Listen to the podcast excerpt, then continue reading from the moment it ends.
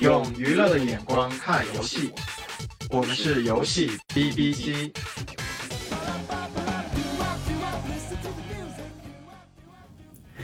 Hello，大家好，这里是一定要赶在八月前出片的游戏 B B 机，我是阿团，大家好久不见。那今天我们想聊的这个主题，我感觉应该会有很多人好奇。也有很多人想了解，甚至有一些人应该已经尝试过，它就是区块链游戏。那这个话题其实是非常大啊，也是目前不论是游戏行业还是整个互联网行业都聚焦的一个最高热度的一个热点。那我们今天跟阿彪一起，是希望通过区块链游戏中目前表现最持久、最稳定。然后在量级上也最出圈的 X Infinity 这样的一款产品，或者说在中文有一个很可爱的名字叫阿谢的这样一款产品，来跟大家简单的探讨一下，呃，什么叫区块链游戏，以及说区块链游戏当前我们应该是作为游戏，还是作为互联网产品，还是作为区块链产品去评价它？那以及说它目前这个口碑在这样的一个呃比较负面的情况下。未来是否会有一个好转，或者说会不会有一款杀手级的游戏形态的产品出现，来解决炼油目前处在的一个非常尴尬的一个局面？那这期内容我们一定是希望做到通俗易懂，也是建立在我个人炒阿谢币亏损上千，呃不到一万的这样的一块一个一个情况下，那我可以拍着胸脯说，这是一期连你奶奶也能听懂的有关炼油的科普节目。因为我其实有关注 Web 三一段时间了，之前呢我就下载了 X Infinity，就是叫呃中文叫阿谢嘛，就是一个呃在区块链上面做的一个 Web 三的游戏。那链游是个什么样的产品呢？对于我们来讲，国内的玩家可能听得多，玩的就比较少。我觉得区块链游戏哈这个东西其实展开讲是个贼大的课题，就是我们刚才我刚刚其实跟呃阿团有讨论嘛。就如果说讲大了，就会变成我想做红烧肉，但是先去养猪的这样的一个解释的过程。所以我就尝试尽量用一个比较简单的呃方式去介绍吧。我觉得区块链游戏呢，它就是一个基于区块链技术做的游戏品类的这样的一个产品。它最核心的要素就是我们现在常听到的这个 NFT。然后它通过 NFT 把游戏里面的这些数字化资产，不管是卡牌还是宠物，去做成这样的一个 NFT，然后你就可以通过。这种加密货币能够去做一个购买，然后你就可以去玩这样的一个游戏了。所以啊，这是一个比较简化的一个解释吧。当然，你们如果说呃，我觉得这里面听众肯定还是有很多疑惑的话，可能大家也去查一查这种文章，因为确实我们也不想花太多时间把这个概念讲透，我们也不是这里面的专家哈。但我觉得今天想聊的这个游戏其实挺有意思，就 X Infinity。如果熟悉游戏行业的话，都知道在。十年前左右的吧，那个时候手游刚刚崛起的时候，有一个呃明星产品或者爆款叫《多大传奇》，那它就是一个类似于动作类卡牌的这样的游戏。那无独有偶呢，就是这个 X Infinity 也是这样的一个品类的游戏。然后我们也觉得，就是 X Infinity 应该也是有这样的潜力，成为 Web 三时代的这样的一个区块链游戏的爆款的。那阿谢这个是这个产品我非常熟悉，因为我几一年前花了五千块钱进去，当时跟风进去玩，然后听说能赚钱，所以就带资进场，然后最后到现在亏到只剩五块钱，所以我对这个游戏的印象还是非常深刻的。呃，我觉得这个游戏简而言之的话，在游戏形态上其实就是比较典型的战斗卡牌，就相当于我是玩家，我呃买了阿谢，然后我用阿谢去打别人，打赢了之后。竞技场的那个货币，我就可以换成现实生活中阿谢公司出的 token，然后就可以卖钱。简而言之，它就是这样的一款游戏。那为什么我会从五千块钱亏成五块钱？这个缘由可能需要彪来帮忙补充解释一下。嗯，对，就是主要原因是因为阿谢里面那个 token，它在最近半年就是暴跌百分之九十九。原原来我赢一场可以挣两块钱，现在我只能挣两分钱。啊，你整个就是你在里面拥有了这代币，现在也就不值钱了。就你当时也没有高点退出嘛，这谁怪谁呢？也只能怪你自己了。对啊，真怪自己太贪了。不过这确实就是我对炼油的一个理解吧。呃，其实如果抛开它的卖币或者说炒币或者说打金这个体验本身的话，而且更像一个是传统意义上。呃，结构比较典型、比较经典的一个卡牌的一个结构吧。你刚才提到它其实一个比较偏呃，就品类上就是比较偏动作类卡牌的这样的一个游戏。现在我觉得就从刚刚我们提到它可能价格暴跌啊，DAU 现在也不太如意。那你觉得为什么会出现这样的一个情况呢？就从可能更多从游戏游戏玩法的角度来讲一下呃，OK，那个这个动作卡牌这个品类，首先我觉得我可以简单科普一下，它其实就像，嗯我觉得阴阳师可能大家了解的最深吧，就是它里头其实我有一个一个的角色嘛，那这个角色其实就嗯是我的那个呃战斗的单位，然后我需要花费精力跟时间，还有那个可能是钱去把我的每一个卡去养起来。呃，养大了之后，他们就会替我去做一个战斗，然后我的很大一部分的那个乐趣的来源，其实是我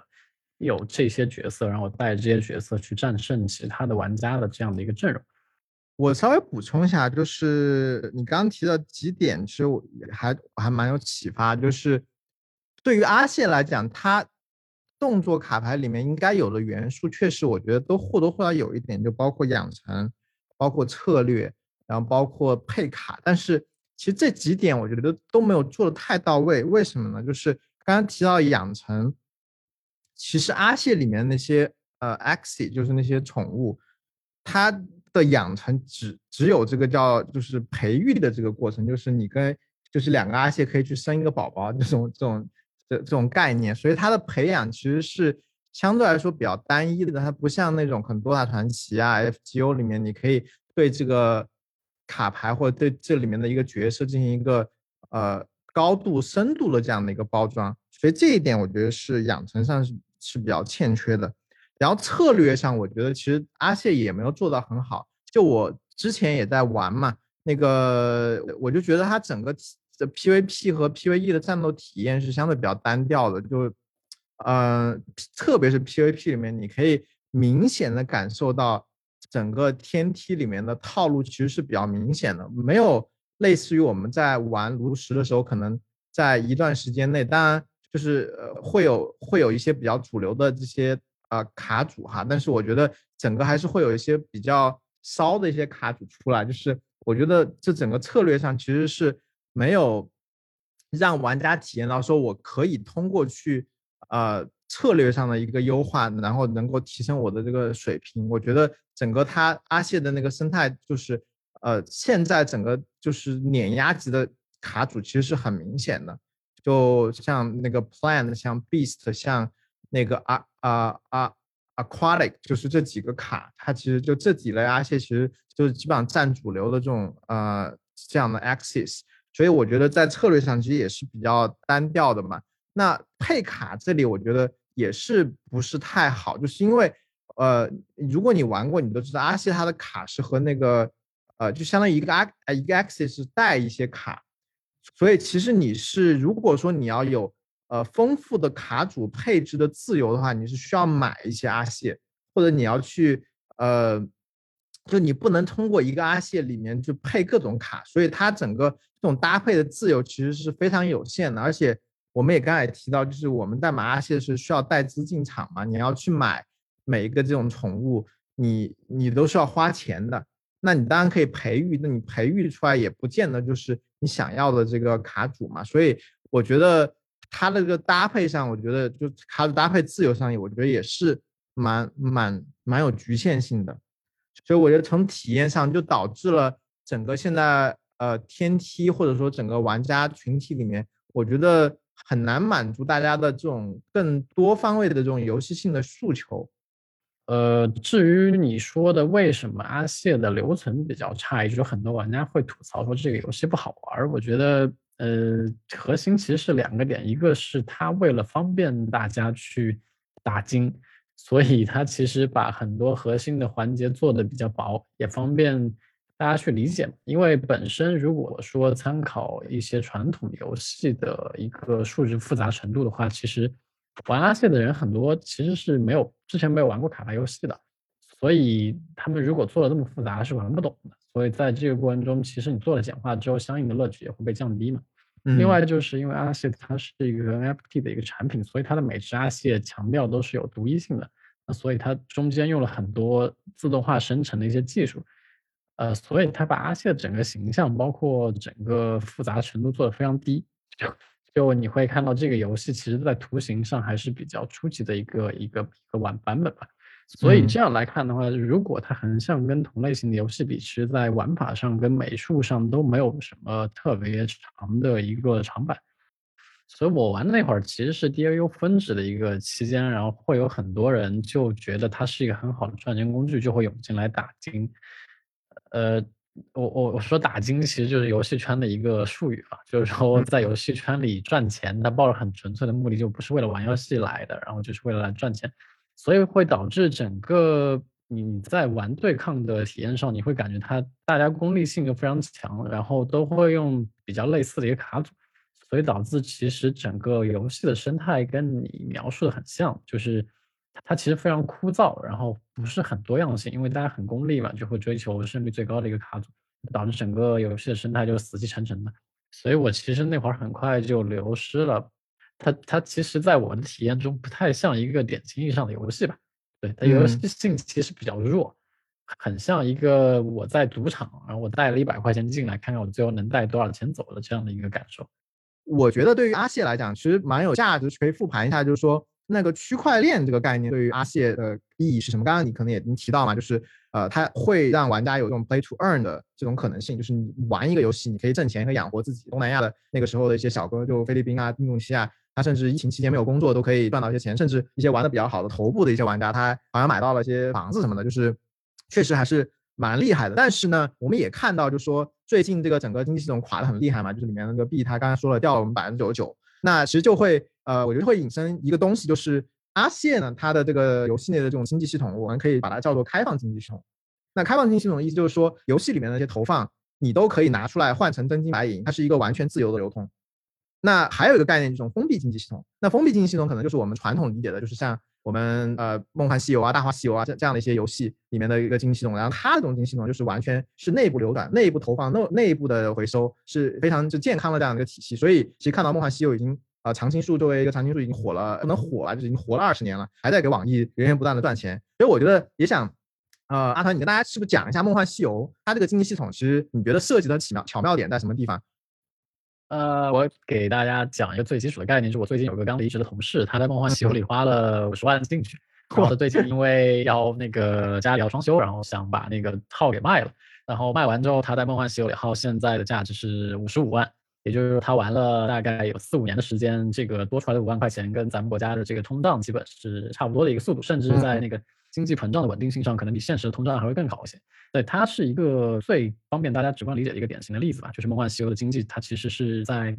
呃网易的团队、它官方的控制下，处在一个非常稳定的这样一个状态。呃，所以我是觉得梦幻西西游它作为一个封闭经济，有一个比较好的点，就是官方可以比较严格的来控制它整个经济系统的一个稳定性，因为可以通过很多行为来控制游戏内货币的产出跟消耗嘛。呃，然后有了这样的一个前提之后，其实大家就会默认梦幻西游的经济系统是非常可持续的。那玩家在一定程度上，在它的游戏价值之外，也会认可它的一个金融属性，或者说理财产品的这样一个属性。所以其实现在很多。很多人不理解说为什么《梦幻西游》一款这样看的很像页游的一款老游戏会有很多玩家在玩，实际上是因为很多人在里面他也是在在搞一些金融行为吧，就是说那个倒卖装备啊之类的。那因为官方控制比较好，所以这个行为确实也是能赚钱，而且不会担心会一夜之间就价值清零。因为梦幻的很多游戏里的装备其实跟现实中的很多呃货币它是有严格的锚点的。所以大家也不会担心有崩盘的行为。那这个可能是跟现在很多币圈啊，或者说货币一夜那虚拟货币一夜起高楼，然后一夜就被割韭菜的行为是有一个比较大的差别。那具体说在游戏设计上如何有什么机制来控制这个经济，我觉得今天就不展开讲了，因为实在太复杂。如果我能讲清楚，我应该就自己做一个，也不会在这这跟大家来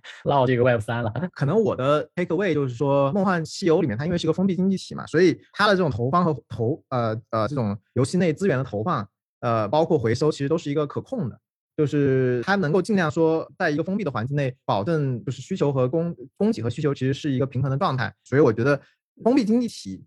相对来说确实也会好做一些，因为你这么理解吧，就是如果它已经开放了，那我开放之后，我其实想要调控的是一个宏观经济体。你说小一点是 Web 三上面的经济，你说大一点就是一个对吧？甚至是比如南美洲是美国的经济。因为其实你最终假设和真的和呃开放经济去接轨的话，和这种啊嗯用我们所谓所谓的非亚这种货币去接轨的话，那它所代表的含义就会远远超出这个游戏它只是投放了一个东西在这游戏里面所起到的一个作用，所以我觉得呃，可能这一点上也不能怪阿谢或者 Web 三游戏，它可能第一版做出来整个经济系统没有做的很有呃很可持续。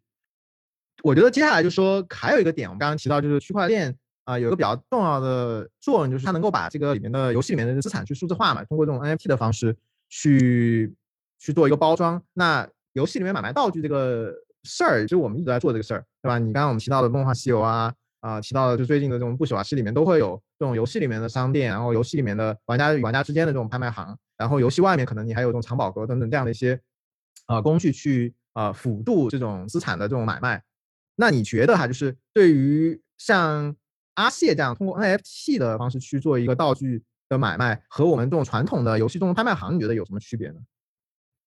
我觉得最大的区别其实就是你说的那个开放经济跟封闭经济的一个区别嘛，因为它相当于直接跟现实中的 token 一比一的去做一个实时的一个挂钩。那它的好处呢，来源于它的开放性跟自由度，就是没有人对你进行监管，所以你的所有行为都是。用户之间自然去发生的坏处也是因为没有人监管，所以它的波动会非常的夸张，那很多人就会接受不了这个这个波动，觉得这个这个事情非常没有道理。那像传统意义上，比如说 CS:GO 或者说梦幻西游啊这样的一些设计，其实官方在交易中都是会抽成的嘛，然后官方也会控制这个经济体系，所以它的稳定性非常强，但同时它的开放性会就比较差。比如说你有一个东西，你想卖超过当前市面上官方定价的十倍或者一百倍，这个行为官方是不会允许的。但在阿谢里这个行为是可以发生的，这个可能是一个最大的一个一个区别。我觉得就是说，它因为刚刚提到就是有因为开放，那就引来了很多这种带有打金目的的这些团体或者说是人，然后导致整个游戏内整个盘子可能也不太健康。那我觉得这个其实我觉得也是敲响了就是对于炼油来开发者的一个警钟吧。我们可能也可以畅想一下，就是说炼油它的未来在哪里？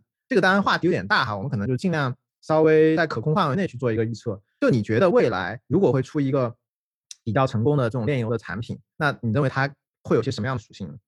呃，我觉得首先这个链的这个技术对于游戏目前产生的变化的影响，在阿谢上其实实验已经一定意义上算是成功了，只是说它的稳定性如何去保障这个事情呢？我们还没有找到一个比较合适的解法或者载体吧。呃，但是其他维度上，其实我作为从业者很关心的就是说，问一个究终极点的问题，就是链对游戏来说到底能产生什么价值？它是说像对于阿谢来说解决交易系统的这个封闭性，还是说能提高我游戏的一个可玩性，还是说它能够通过技术层面？提升我游戏的一个品质，或者说其他的一些点，那这些我至少目前都还没有看到一个很明确的一个一个方向吧。或者这样说，目前的炼油它其实都是传统游戏跟链的一个杂交的一个状态。那它的结果其实很多时候是它既小于链本身，又小于游戏本身。就链现在，因为我觉得大家对它的属性啊，完全是限制在经济这块儿，就是我用它。变成一个快速变现的一个工具，但其实链它真正，如果我们我们刚才提到 Web 三，整个放在 Web 三的这个体系下面，其实它的带有的这种功能属性是非常多的，就包括分布式存储啊，然后包括这种呃记记呃记账啊，包括我们 NFT 能够通过确权去呃分配我们的这个收益啊等等，我觉得它其实有很多这种呃比原来我们理解的这种 Blockchain 它能够提供的这些功能是更多的。那现在我觉得游戏公司呢？或者说很多，我觉得在做的这种呃区块链产品也都没有能够完全的把链的，我觉得它的潜力发挥出来吧。那也是希望可能说未来真的能够做出来这样一款游戏，它能够就是乘着能够把所有的区块链的这些优势都能够呃包容进来，然后去提供给我觉得玩家更多不一样的这种体验。要解决这个问题，就是说我上链之后，这个链的技术听起来很新，但实际上给游戏带来什么增益？那目前我想的不是特别明确吧。当然，市面上其实有很多团队在做品质比阿谢更好的卡牌或者 RPG 或者 SOG 这样的一个产品，但是呢，都反而因为游戏做的太复杂，都没有人来玩，所以很快就挂了，比阿谢的表现会差很多。嗯，所以对这个问题，其实我自己是没有一个很很准确的一个判断的。但是我会相信说，有一款产品如果能证明链对游戏它有价值，那这个可能就是未来链游的一个形态吧。就是讲了一个非常有用、非常无用的废话回答。那刚才我们也提到，就是说，呃，链呢，呃，这个现在我们的这个区块链游戏，不管是 Axie 还是 Sand，其实是呃玩家群体是比较小的，而且我觉得很多游戏的这个从业者，呃，包括我觉得你，包括我知道的一些呃人，他们其实对这个区块链的这个游戏，其实